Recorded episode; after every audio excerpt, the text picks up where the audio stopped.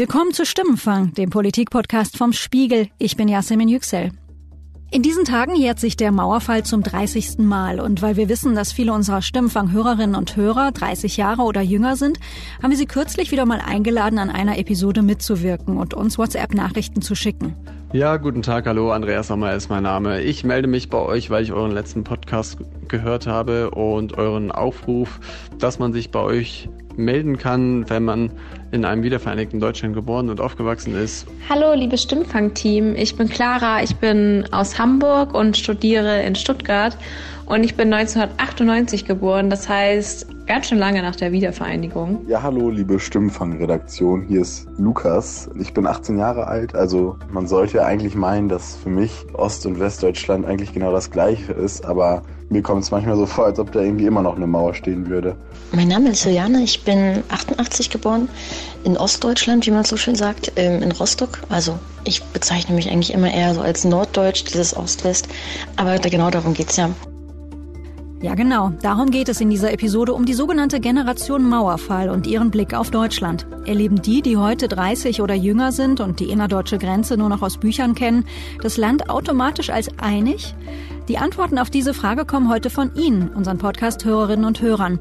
Und einen Stimmfanghörer, Oliver, habe ich für diese Folge zu Hause besucht und dabei seine sehr persönliche Ost-West-Beziehung kennengelernt wenn ich jetzt meinen Freunden erzähle, dass ich eine Freundin aus dem Osten habe, was denken die? Heute hat Oliver mit dieser Freundin aus dem Osten übrigens ein Baby. So viel kann ich vorab schon mal verraten. Da kommen wir auch gleich hin. Aber hier ist erstmal Clara, 21 und aus Hamburg. Ich habe Deutschland eigentlich immer als ein Deutschland angesehen. Ich habe mich in der Schulzeit intensiv mit der DDR-Zeit auseinandergesetzt. Ich habe viele Geschichten von meinem Vater gehört, der auf der Mauer getanzt hat, als sie niedergerissen wurde und immer nach Berlin gefahren ist mit seinen Eltern. Nur in der letzten Zeit habe ich mir immer mehr Gedanken darüber gemacht, ob es wirklich ein Deutschland ist oder ob in den Köpfen der Menschen Deutschland nicht immer noch getrennt ist. Und das kommt vor allem dadurch, dass ich mich sehr über diese Großzustimmung für die AfD in den ehemaligen ostdeutschen Bundesländern wundere, weil ich das einfach überhaupt gar nicht nachvollziehen kann. Und mit diesem Unverständnis ist Clara nicht allein. In fast jeder Nachricht, die Sie uns auf unsere Hörerfrage hingeschickt haben, geht es um die AfD und deren Wahlerfolge im Osten. Hier ist beispielsweise Aaron, 19 Jahre und aus Wiesbaden in Hessen. Gerade in Westdeutschland gibt es eben auch diese Mentalität, die sicherlich falsch ist, aber trotzdem weit verbreitet ist, dieser Gedanke, dass man neben nun Milliarden über den Soli in Ostdeutschland reingesteckt hat und alles, was man zum Dank wiederbekommt, ist eben Fremdenhass. Das ist natürlich so falsch, aber trotzdem etwas, was oft gedacht wird und da wurde einfach in letzter Zeit auch viel versäumt, irgendwie für Versöhnung zu sorgen, Menschen in Ostdeutschland wirklich bessere Perspektiven zu geben oder zumindest mal die Renten vernünftig anzugleichen. Und ich denke, das wäre der einzige Weg, diese Ressentiment Stück für Stück abzubauen, weil nur so kann man diesen ja, zunehmende Polarisierung entgegenwirken, in meinen Augen. Frei von Ressentiments sind auch unsere Hörer nicht. Wer ist das schon? Und so zieht sich ein zweiter roter Faden durch alle Nachrichten, die wir bekommen haben. Und da geht es um die Distanz zwischen Ost und West. Die Tatsache, dass man auch 30 Jahre nach dem Mauerfall so wenig voneinander weiß. Hörer Julian, 29 und aus Bayern, der sagt von sich zum Beispiel, dass er richtig gehend Scheuklappen aufhatte. Also das erste Mal, wo ich aus Bayern rausgezogen bin, ich hatte eigentlich keine Ahnung von Deutschland, muss ich sagen. Ich habe in, in Norditalien, in Österreich mich in den Städten und mit den Regionen besser ausgekannt als, ich sage mal, nördlich von Nürnberg. Das meine ich wirklich ernst. Und wenn man sich die deutsche Geschichte beispielsweise anschaut, äh, die jüngere vor allem, wie unfassbar wichtig da Mitteldeutschland oder Ostdeutschland, wie viel wichtiger das eigentlich für die jüngere deutsche Geschichte war, als jetzt ausgerechnet das Königreich Bayern. Aber die Selbstwahrnehmung ist eben eine ganz andere. Julian hat was gegen seine Scheuklappen gemacht und ist mit einem Freund zu einem Roadtrip durch den Osten aufgebrochen. Und sowas ähnliches hat auch Andreas gemacht. Er ist 1980 geboren, lebt in München und ist in Sachsen bei einem Marathon gestartet. Wir hatten uns extra dafür angemeldet gehabt. Das war jetzt nicht ein Alternativtermin, äh, weil wir irgendwo anders keinen Platz bekommen hatten, sondern wir wollten nach Dresden. Ich wollte nach Dresden, weil ich das äh, noch nie vorher gesehen hatte und auch nochmal meinen eigenen Beitrag dazu leisten, meine eigenen Vorurteile ein bisschen einzuzäumen. Als wir dann in Dresden waren, äh, hat mich die Stadt um einiges nochmal überrascht. Also ich hatte es mir nicht so schön vorgestellt, wie es dann tatsächlich war. Und genauso welche Erlebnisse, finde ich, ähm, braucht die Menschheit, zumindest Westdeutsche, mehr, um sich ein bisschen mehr zu öffnen für Ostdeutschland und halt zu sehen, dass nicht alles schlecht ist. So, und falls Sie sich jetzt fragen, haben die vom Stimmfang jetzt echt nur Leute aus Westdeutschland ausgewählt, die hier über Vorurteile und den Rechtsdrift im Osten reden? Das gibt doch ein ganz einseitiges Bild. Ja und nein. Zum einen erheben wir mit so einer Hörerfolge ja nie den Anspruch einer repräsentativen Umfrage. Was wir machen, ist mehr eine Momentaufnahme. Zum anderen kamen tatsächlich nur 20 Prozent der Hörerpost, die sie uns geschickt haben, von Ostdeutschen. Eine davon ist Juliane, die Frau aus Rostock, die wir anfangs schon mal kurz gehört haben. Gerade als ich in Berlin gewohnt habe, ich habe relativ dicht am Mauerweg gewohnt, bin da Masketen gewesen und da ist irgendwie auch die Gedenkstätte für den letzten Mauertoten gewesen. Und irgendwie jedes Mal hat es mich dann doch irgendwie ja, einen kalten, kalten Schauer über den Rücken gelaufen, weil die Geschichte doch irgendwie sehr dicht dran ist, obwohl ich sie nie erlebt habe. Also das Thema lässt mich nicht los. Ich finde es super spannend und bin mal gespannt, wie andere auch in meinem Alter das vielleicht erleben. Ja, und wir hier in der Redaktion waren eben besonders gespannt, als die Nachricht von Oliver bei uns ankam, weil darin irgendwie alles vorkam. Ost und West, Nähe und Distanz und eine überraschende Wende. Ich bin geboren und die ersten 20 Jahre aufgewachsen im tiefsten Westen in Krefeld am Niederrhein, unweit der holländischen Grenze. Ich wurde in der Hinsicht desozialisiert, dass ich eigentlich immer auch eine wahnsinnige Distanz damals auch noch zum Osten aufgebaut wurde. Es wurde immer ähm, nicht nur über den Osten und die Ossis gesprochen, sondern auch, ja, Urlaubswege gingen nie weiter als Hessen ähm, oder mal mit den Großeltern nach Schleswig-Holstein. Meine erste Reise nach Berlin war erst mit zwölf und damals auch mit meinen Großeltern. Das war das erste Mal praktisch nach drüben. Und dann auch so richtig, hat damals mein Großvater gesagt, ja, Junge, wir biegen mal von der Autobahn ab, guck mal rechts, links, äh, wie das hier aussieht. Also praktisch so, so ein bisschen auch wie Katastrophentourismus, hatte sich äh, im Nachgang angefühlt. Oliver ist Jahrgang 89 und kam im Dezember, also wenige Wochen nach dem Mauerfall auf die Welt. Mit 20 nach dem Abi zieht er zum Studieren nach Frankfurt am Main. Die tatsächliche Pointe in meiner Vita ist, dass ich wenige Jahre nachdem ich hier in Frankfurt war, ein Mädel kennengelernt habe, was aus Karl-Marx-Stadt tatsächlich noch kommt und dort geboren wurde, also praktisch eine Karl-Marx-Städterin ist. Und wir gemeinsam jetzt auch eine sechs Monate alte Tochter haben. Also praktisch tatsächlich im Jahr des 30-jährigen Mauerfalls ein Wiedervereinigungskind ähm, auf die Welt kam, was Familien zusammengebracht hat, die so ohne Mauerfall und ohne dieses Baby und ohne unsere äh, kleine Familie hier nie zusammengefunden hätten. Olivers Geschichte, seine Ost-West-Beziehung, sein Wiedervereinigungskind, seine Perspektive, die seiner Freundin, darüber wollten wir hier in der Redaktion mehr wissen, sodass ich Oliver gefragt habe, ob ich ihn und seine Freundin besuchen und zu einem Interview treffen kann.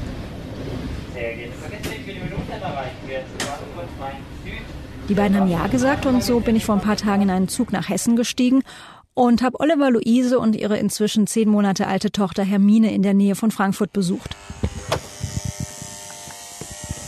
Als ich oben ankam, war ich erstmal ziemlich außer Atem, weil fünfter Stock und so.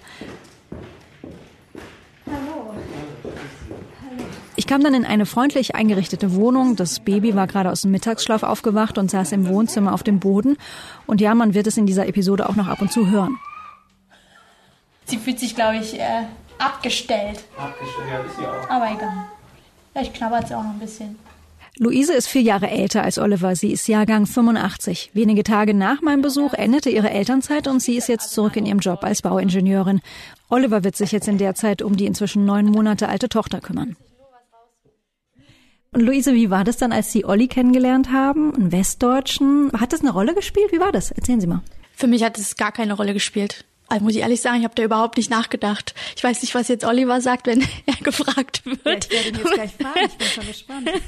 Aber ich fand es schön. Also, also ich wusste, dass die Leute aus der Region sehr aufgeschlossene sehr humorvolle Menschen sind und ähm, das hat man bei ihm auch sofort gemerkt und ich weiß gar nicht, ob er von vornherein wusste, woher ich komme. Ich weiß nicht, wann ich es ihm gesagt habe, aber ich glaube nicht, dass, dass man es gehört hat. Nein, hat er nicht. Oliver denkt am Anfang noch eine Weile, Luise käme aus Berlin. Ihren sächsischen Akzent hört man kaum oder gar nicht mehr. Und von Chemnitz bzw. zu DDR-Zeiten Karl-Marx-Stadt, also Luises Heimat, hat Oliver höchstens eine ungefähre Vorstellung als ich das dann ein bisschen mehr davon erfuhr, war es ein bisschen spannend, weil ich kannte Chemnitz vorher nur so vom Hören sagen und wusste, dass ein Karl-Marx-Kopf da stand und wusste, dass es Karl-Marx-Stadt hieß, was dann ähm, ein bisschen also auch interessant war. Es kam dann tatsächlich so, dass ich mir irgendwann Tage später, als es noch alles so recht frisch war, also Gedanken gemacht habe, wenn ich jetzt meinen Freunden erzähle, dass ich eine Freundin aus dem Osten habe, was denken die? War wirklich ernsthaft so erst so eine Überlegung. Was jetzt nicht, also es war jetzt nicht insofern, dass man sagt, okay, äh, wenn die jetzt was Negatives sagen, dann äh, mag ich sie nicht mehr, sondern es war eher so, hm, ist komisch, weil weil auch irgendwie in den ersten Jahren im Studium auch immer so dieses Bild halt noch so präsent war. Okay, mit dem Osten haben wir nicht so wahnsinnig viel zu tun ähm, und meine Freunde eben auch noch aus Krefelder Zeiten auch immer eine sehr distanzierte Rolle haben. Wenn ich jetzt mit einer ankomme aus dem Osten, was denken die? Und was, was hätten die denn gedacht oder was hätten die denken können?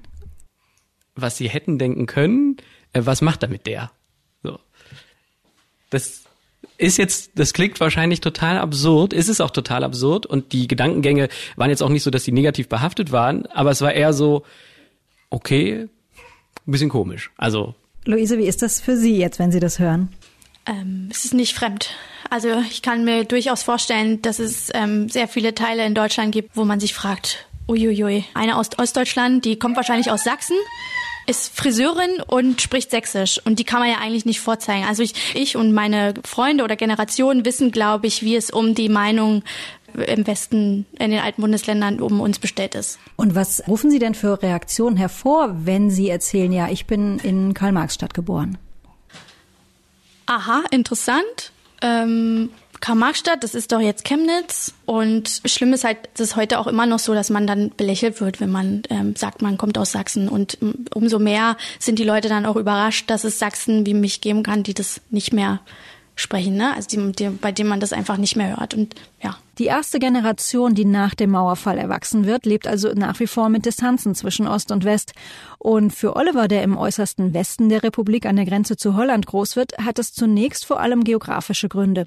Und bis zur Nordsee und sonntags morgens dahin gefahren und einen Sonntag am Strand zu verbringen, das war alles viel, viel näher als eigentlich ein, im eigenen Land. Je älter er wird, kommt aber auch noch eine soziale Distanz zum Osten dazu. Weil die weiterführende Schule, die hatte so eine Art, so ein naives Selbstbewusstsein, die war also geprägt von, ich sag jetzt überspitzt, Hockey, Tennisclub, Mitgliedern, äh, Zahnärzte, Doktoren, Professoren, hatte nicht ohne Grund den Ruf einer eher, ich sag mal, ich sag Bonzenschule in Anführungszeichen, so klassisch, wirklich äh, Lamartina Polo T-Shirt, Segelschuhe. Also Sie können sich das wunderbar bildlich vorstellen. Also und so war es wirklich so also. und das krasse war da auch, dass dann auch in dieses Selbstbewusstsein der der Schülerinnen und Schüler ging, meiner bis heute auch noch engen Freunde, da war erstmal der Blick nach Osten nicht gegeben. Da waren wir das Wichtigste, da waren das interessanteste Düsseldorf, Köln, Malle, so Jugendfahrt nach Spanien und da ging's jetzt nicht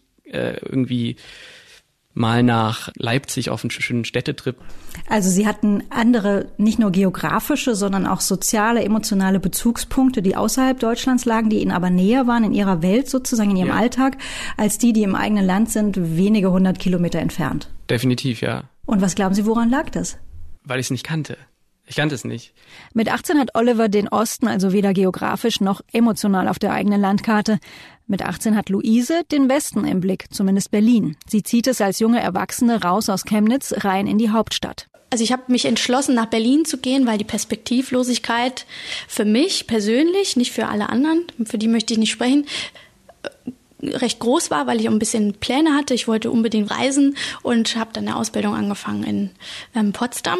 Habe in der Zeit bei meinem Vater gelebt in Berlin, der Berliner ist. Habe dann studiert und bin dann erst nach Frankfurt gekommen für den Job. Also ich bin auch erst drei Jahre hier, dreieinhalb Jahre, genau. Und können Sie mal erzählen, was waren Ihre ersten Berührungspunkte sozusagen mit Westdeutschland? Ehrlich gesagt, die Berührungspunkte gab es schon ziemlich früh, auch in der Familie. Es wurde oft darüber gesprochen, auch vorrangig oft darüber, was, im, was in Ostdeutschland auch gut war, was ja heute auch noch so ist. Es wird ja viel noch als positiv beschrieben. Es gibt allerdings auch viele Dinge, die negativ sind. Damals war es aber meistens der Wessi an sich. Also der war einfach der war doof. Erzählen Sie, warum war denn der Wessi an sich doof aus Sicht derer, von denen Sie gerade erzählen? Es ist immer noch das Gleiche wie heute. Also er nimmt uns die Leute weg. Ähm, wir, wir haben, also die Jobs sind schwierig. Es kommen irgendwie Wessis nach, ich sag auch jetzt mal überspitzt Wessi, weil es ja tatsächlich auch so genannt wurde, äh, bei uns zu Hause auch. Vielleicht nicht bei allen bei uns zu Hause, nicht, dass meine Eltern das hören. und die Perspektiven wurden halt immer weniger. Also es war negativ, dass die Grenzen auf einmal offen waren. Vorher war ja alles viel besser. Alle hatten einen Job, alle hatten eine Perspektive, jeder arbeitete fürs Volk gemeinsam. Ähm, dass es natürlich auch eine totale Mangelwirtschaft war und man jetzt überspitzt gesagt Jeans und CDs kaufen konnte und die Musik hören konnte, äh, die man hören möchte und Bücher lesen kann, die man vorher nicht lesen durfte. Das hat man dann irgendwie so ein bisschen in den Hintergrund gedrängt. Mit Anfang 30 beendet Luise dann ihr Studium und beginnt erstmal in Berlin in ihrem Beruf als Bauingenieurin zu arbeiten. Ihre Firma schickt sie für ein Projekt nach Hessen und da bleibt sie, denn im Mai 2016 lernen sich Oliver, der inzwischen Stadtgeograf ist, und Luise in Frankfurt in einer Kneipe kennen. Wie hat sich für Sie jeweils das Bild auf die alten oder neuen Bundesländer verändert, dadurch, dass Sie jetzt persönlich so einen intensiven Kontakt mit jemandem aus dem Westen beziehungsweise aus dem Osten hatten?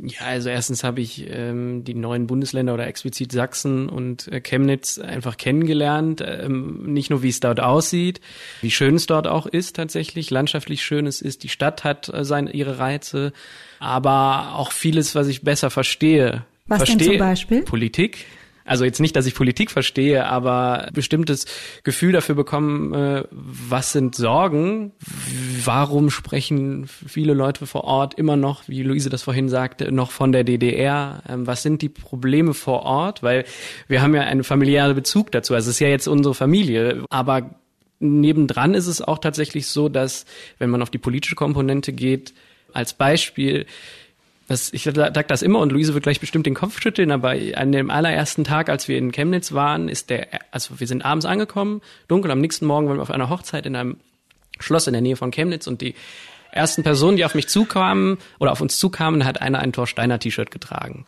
So, das kannte ich vorher nur im Kontext von Fußballspielen so, in Westdeutschland. Und am zweiten Tag waren wir auf dem Stadtfest in Chemnitz und ich habe den bis da, also den größten AfD-Stand gesehen, den ich bis dahin und auch danach habe ich nie wieder so einen großen Stand gesehen. Und diese Präsenz der politischen Rechten oder der rechten Gesinnung, wenn ich sie mal so nennen will, das war schon, schon ein bisschen schockierend, weil es ist nicht nur so, dass es einfach erzählt wurde, sondern dass man es gesehen hat. Und das ist etwas, was mich bis heute auch noch sehr beschäftigt.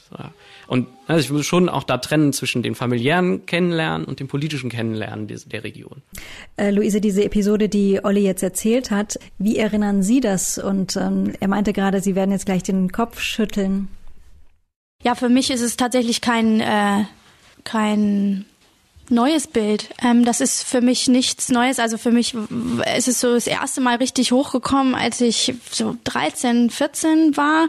Man kennt es von Klassenkameraden, die größere Brüder. Oft war es so, dass es Jungs, also männliche Klassenkameraden und mit ihren Brüdern waren, die ähm, eine rechte Gesinnung haben. Inwieweit die jetzt sehr ausgeprägt war, ist fraglich. Auf jeden Fall haben sie es klamottentechnisch nach außen getragen.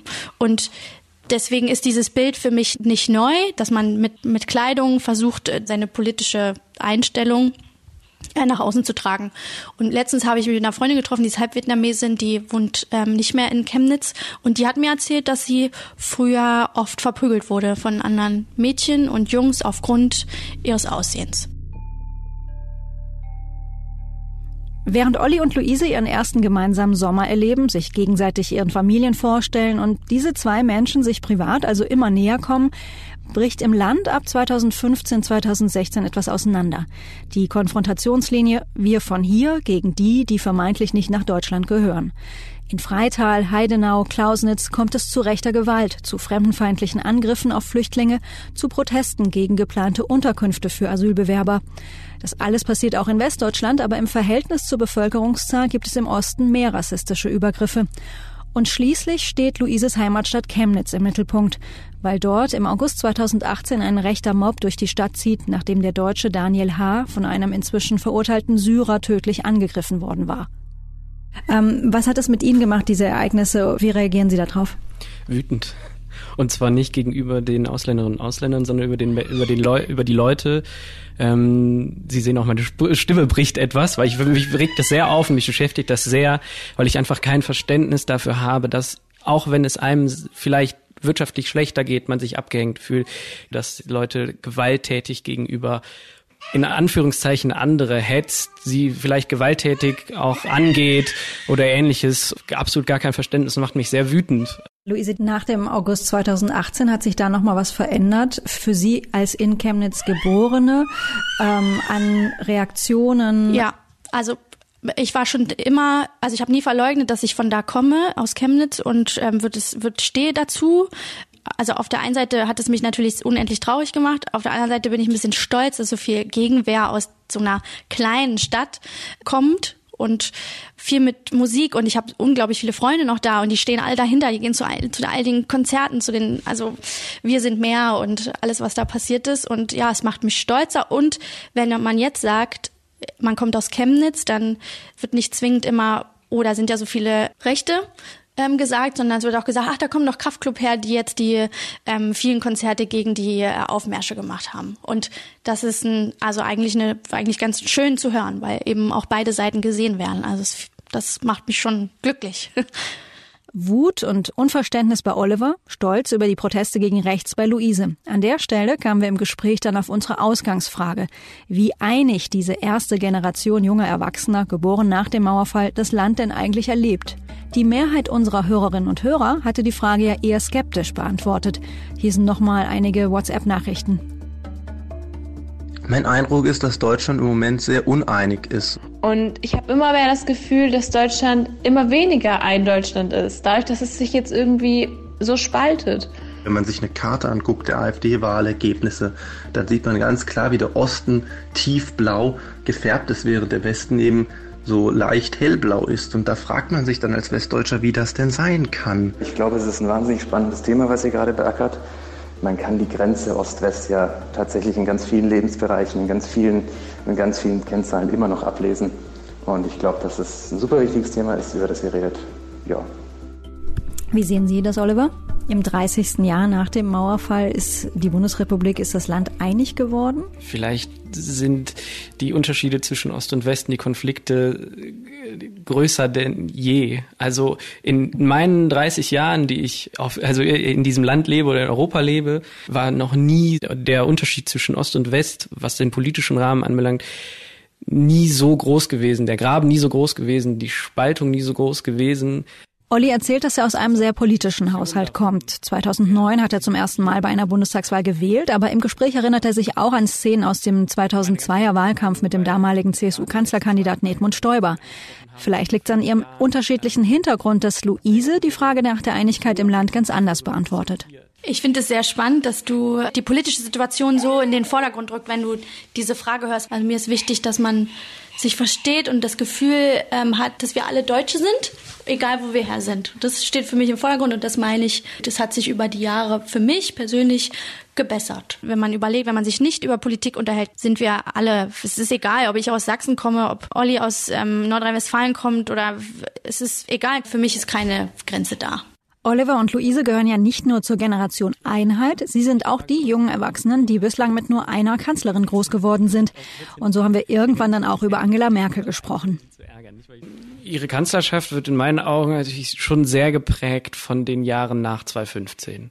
Und da hat sie wahnsinnig viel für das Land, für den Kontinent, im Prinzip eigentlich für die Welt getan, weil sie etwas gemacht hat, was menschlich war. Damit hat sie allerdings Gräben geöffnet und die haben die Uneinigkeit des Landes in meinen ganz persönlichen Augen offen kundgetan. Auch für Leute, deren vielleicht diese recht extremen Gesinnungen nicht so offensichtlich waren. Also gerade zum Beispiel für Leute aus Westdeutschland. Angela Merkel hat am 3. Oktober jetzt gerade bei den Feierlichkeiten zum 3. Oktober etwas zum Stand der Einheit gesagt. Das habe ich Ihnen mal mitgebracht. Ich spiele Ihnen das mal vor. Denn zur Bilanz nach 29 Jahren deutscher Wiedervereinigung gehört auch, dass sich die Mehrheit der Ostdeutschen in der Bundesrepublik als Bürger zweiter Klasse fühlt, wie repräsentative Umfragen zeigen. Danach halten weniger als 40 Prozent der Ostdeutschen die Wiedervereinigung für gelungen. Bei Menschen unter 40 sind es sogar nur rund 20 Prozent. Weniger als die Hälfte ist mit der Demokratie in Deutschland zufrieden. Vielleicht mal bis hierhin. Wie, was können Sie damit anfangen? Luise gerne zuerst. Oder wie Sie mögen. Puh, ja, also ich bin überrascht, ob dieser ähm, Ergebnisse. Hätte es jetzt so nicht eingeschätzt. Ähm es sind schon harte Zahlen, harte Aussagen. Gerade die letzte Aussage, dass die Leute nicht mit der Demokratie zufrieden sind, macht mich fast fassungslos, weil was ist ihre Alternative? Und die Alternative ist kein, keine blaue Partei in dem Sinne, was sie wählen können. Die lässt sich auch demokratisch wählen. Also von daher, was, was, was, was wünschen sich die Leute? Aber es macht ein, oder es macht mich 30 Jahre nach dem Mauerfall über das Thema, was wir reden, schon ein bisschen ratlos. Und ganz zum Schluss haben wir noch eine Brücke geschlagen zu Helmut Kohl, dem Kanzler der Einheit, und uns gemeinsam eine alte Fernsehansprache angesehen. Am Vorabend des 3. Oktober 1990 hat Helmut Kohl damals eine Fernsehansprache gehalten und damals sagte er unter anderem das hier. Gute Nachbarn wollen wir auch im Inneren sein. Aufgeschlossenheit für den Nächsten, Achtung vor dem Andersdenkenden und Verbundenheit mit unseren ausländischen Mitbürgern gehören auch dazu. Unsere freiheitliche Demokratie muss von Vielfalt, von Toleranz, von Solidarität geprägt sein. Solidarität müssen wir vor allem als Deutsche jetzt untereinander beweisen. Vor uns, und jeder weiß dies, liegt eine schwierige Wegstrecke. Wir wollen diesen Weg gemeinsam gehen. Wenn wir zusammenhalten und auch zu Opfern bereit sind, haben wir alle Chancen auf einen gemeinsamen Erfolg. Hat das geklappt, was Helmut Kohl damals als Devise ausgegeben hat oder nicht? Nein, es wäre schön gewesen, wenn es genauso wäre. Und das ist eigentlich eine tolle Anleitung, die er da gibt ähm, zum gemeinsamen Leben in einem in Deutschland und in ganz Europa. Aber es ist so die Wunschvorstellung und offensichtlich hat das nicht geklappt, nicht funktioniert. Und woran hat es vielleicht gelegen? Vielleicht, äh, ganz hypothetisch gesagt, dass Helmut Kohl und die nachfolgenden äh, politischen Akteure sich zu viel darauf verlassen haben, ähm, dass das von innen heraus klappen kann, wenn Leute sich neu kennenlernen. Wie gesagt, das ist eine schöne Anleitung fürs gemeinsame Leben. Und es, wenn es so alles funktioniert hätte, wie er damals am Tag vor der, vor der Wiedervereinigung eben genau das äh, auszudrücken, wenn es genauso gekommen wäre, ich glaube, dann, dann wären die Diskussionen, die wir hier eben geführt haben oder die wir auch so miteinander privat führen und mit Freunden und auch die Tatsache, dass immer so viel eben auch noch über West und Ost gesprochen wird, das hätte wäre dann vielleicht nicht so intensiv und nicht so extrem. Mich würde zum Schluss noch von Ihnen beiden interessieren, was wünschen Sie sich für die Zukunft? In was für einer Welt soll Hermine groß werden?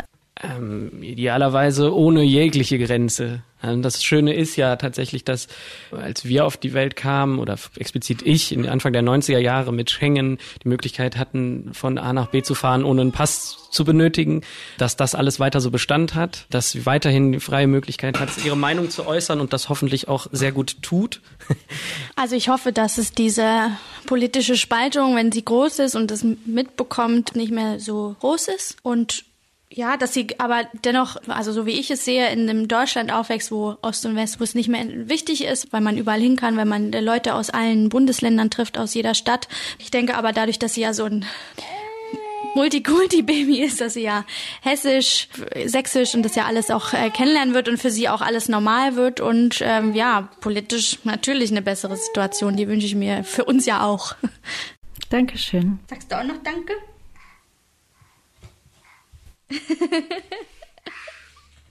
Ich habe es gehört, Hermine ist angekommen. Ja. Vielen Dank, Oliver. Vielen Dank, Luise. Ja, danke Ihnen. Dankeschön. Das war Stimmenfang. Und zum Ende muss ich heute noch was ganz Wichtiges loswerden. Wir danken allen Hörerinnen und Hörern, die uns Nachrichten geschickt haben und zu dieser Folge beigetragen haben. Diese Hörerepisoden sind uns in der Redaktion sehr wertvoll und ohne Ihren Input wären solche Beiträge gar nicht möglich. Ganz egal, ob sie nur mit einem kurzen Ausschnitt vorkommen oder möglicherweise auch gar nicht, jeder von Ihnen hat dennoch was beigetragen und darum vielen, vielen Dank. Natürlich interessiert uns auch diese Woche Ihr Feedback zu dieser Folge oder zu unserem Podcast im Allgemeinen. Wenn Sie mögen, schicken Sie uns zum Beispiel eine Mail an stimmenfang.spiegel.de oder sprechen Sie auf unsere Stimmenfang-Mailbox unter 040 380 80400. An die gleiche Nummer, die 040 380 80400, können Sie auch eine WhatsApp-Nachricht schicken. Die nächste Episode hören Sie wie gewohnt ab kommenden Donnerstag auf spiegel.de, Spotify oder in allen gängigen Podcast-Apps.